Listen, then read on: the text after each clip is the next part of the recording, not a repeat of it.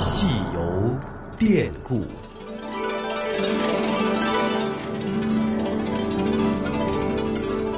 听众朋友，大家好，我是华夏之声的节目主持人雷鹏，欢迎您继续收听《故宫九零》节目。上期节目当中，我们跟随故宫资料信息部的两位主任苏怡和吕小刚一起了解了端门数字展厅目前的建设情况，以及数字化展厅当中的一些亮点。那么，今天节目当中，我们将会继续跟随两位主任探秘端门数字馆以及故宫的数字化发展之路。据介绍，故宫博物院十五年来持续从事故宫文物建筑数字化记录展示的研究，基于高精度的三维建筑数据研发大型虚拟现实作品。迄今为止啊，已经累计有六部作品，从不同的角度深入展示了紫禁城建筑的规划布局、建筑工艺、内檐装修、宫廷设计。而说起故宫的文物藏品数字化工作，网络信息出身的吕主任也告诉了我这么多年来他的感受。这个里边，我们现在做的工作，最早的时候我们做的叫做基础资源数据采集，这是在我们这个部门这么说的这个一种说法。这个说法其实我们就是把文物藏品数字化。这个这个工作很枯燥。很需要一个，而且是很庞杂的，而且需要很有耐力的一个工作，就是没有没有更好的办法，那就是一件文物一件文物去照相，一件文物一件文物呢去做这个信息的录入，然后一件文物一件文物去做三维模型。但是这个过程中是没有什么特别好的办法，说有一个展示啊或者什么，这个就是一个基础性的工作。然后这个基础资源工作做了很久，积累了大量的上几十万件的影像啊，上上千件的这个三维数据啊。这个过程都积累到一定程度的时候，我们可以说我们现在做这个数字博物馆的展示层面的事情。所以说，这个数字博物馆里边，我们有了这个藏品的数字化，有了这些数字藏品，我们才能做这个数字展示。这个工作，我觉得可能还要接，不光是我们这一代人，可能还甚至于几代人的不断的一个一个努力过程中，因为它要保护文物，它要涉及到文物安全的问题。而且它要涉及到这个采集手段的问题、采集标准的问题，然后采集这个数据的管理问题，所以说这个牵扯到一个很复杂的问题。而这个过程中呢，它又是一个很枯燥的工作，每个包括我们的业务人员配合我们提取文物，然后我们的技术人员采集数据，这个过程是一个很很慢的。我们觉得我们在这个里面要想得很清楚，这个数据怎么采集，采集的标准是什么，我们这样少进行这种文物的去折腾它。然后少让它反复的去调取，我们尽量采集数据采集到位，而且这个工作没有取巧的办法。怎么样？是不是该对这些故宫的工作人员点个赞啊？太不容易了！你要知道，故宫里面有一百八十多万件文物，可不得好几代人的辛苦努力吗？所以各位游客也一定要珍惜每次来到故宫参观的机会。特别是这些由工作人员精心设计的展览，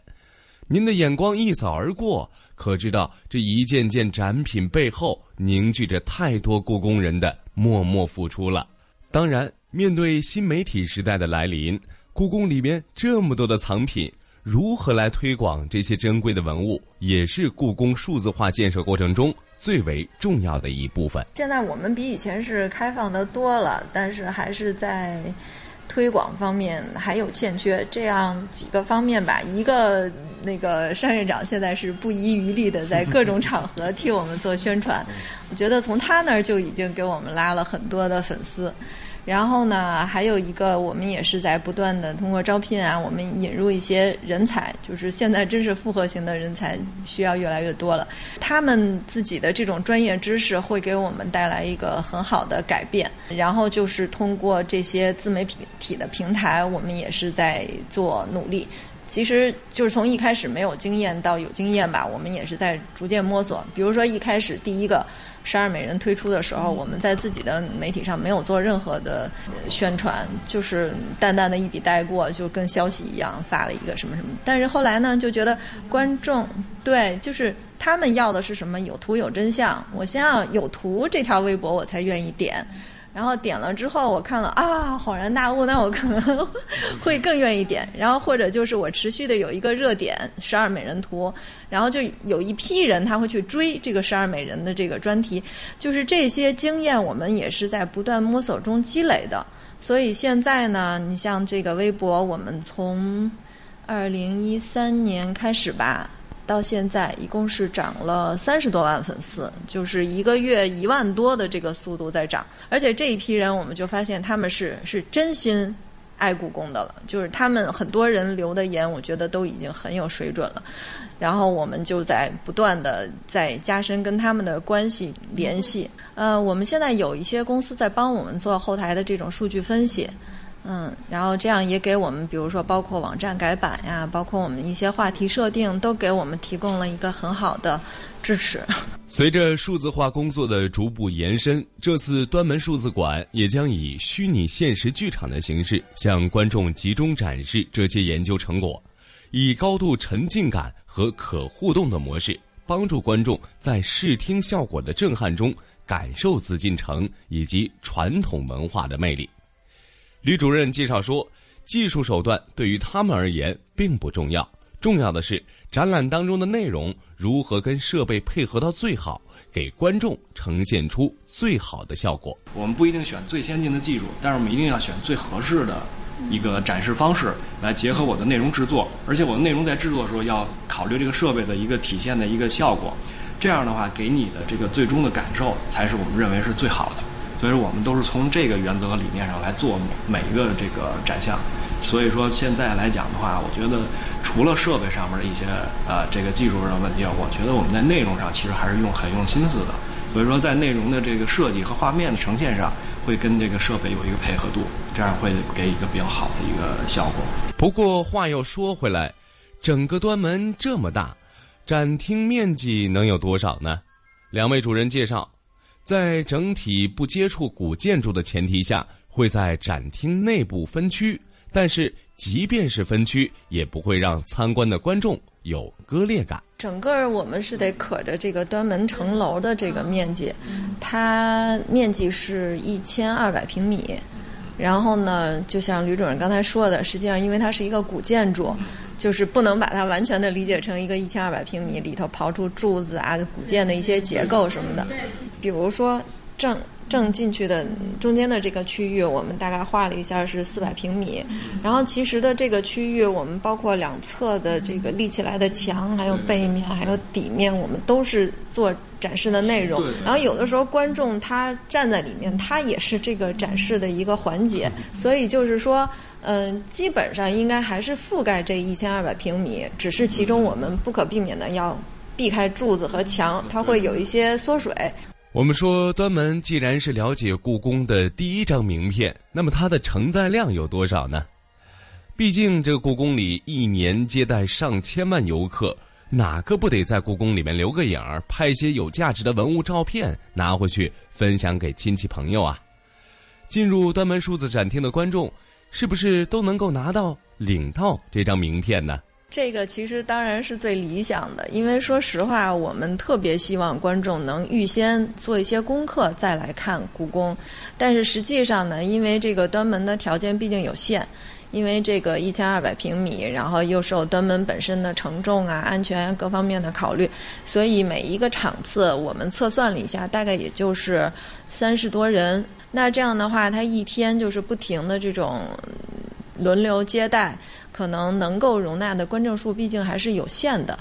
但是单院长原来也说了，就是他是希望这个展厅能够晚上也对公众开放。这样就是对故宫、对紫禁城，或者是对这些藏品感兴趣的观众，他也可以在这个午门以内关门了之后，他们还可以到这儿来体验一下。怎么样？白天看不到，咱晚上可以接着来。说到这儿呢，您是不是已经想要买张故宫的门票进来转转了？吕主任告诉我，虽然。端门数字展厅将会运用一些比较现代化的手段和技术，给观众创造出一种别样的体验。但是呢，他更希望观众能够通过这些先进的技术，真正的了解每一件展品背后所传递出的文化信息，进而了解故宫的厚重历史。我觉得，尤其很多东西可能在这个体验上边儿，呃，一方面说是呃互动，呃互动的感受是一方面，啊，它的互动的流畅，互动的这个新奇的体验，这是一方面。另一方面就是我刚才还是反复强调的，我这里面要给你的、告诉你的东西，可能不是你在其他地方能获得得到的，甚至于不是你在看这个实物的时候，你单纯的看这个东西你能感受得到的。我可能要给你讲一些东西，这样的话呢，你就获得了知识了。获得了内容了，这个是我觉得对他来讲是一个很好的体验，而且这个时候他又是通过自己的交互获得的，那我觉得这就是一个很完美的一个感受了。说到这儿啊，您是不是已经对端门数字展厅这扇印象之门满怀期待了？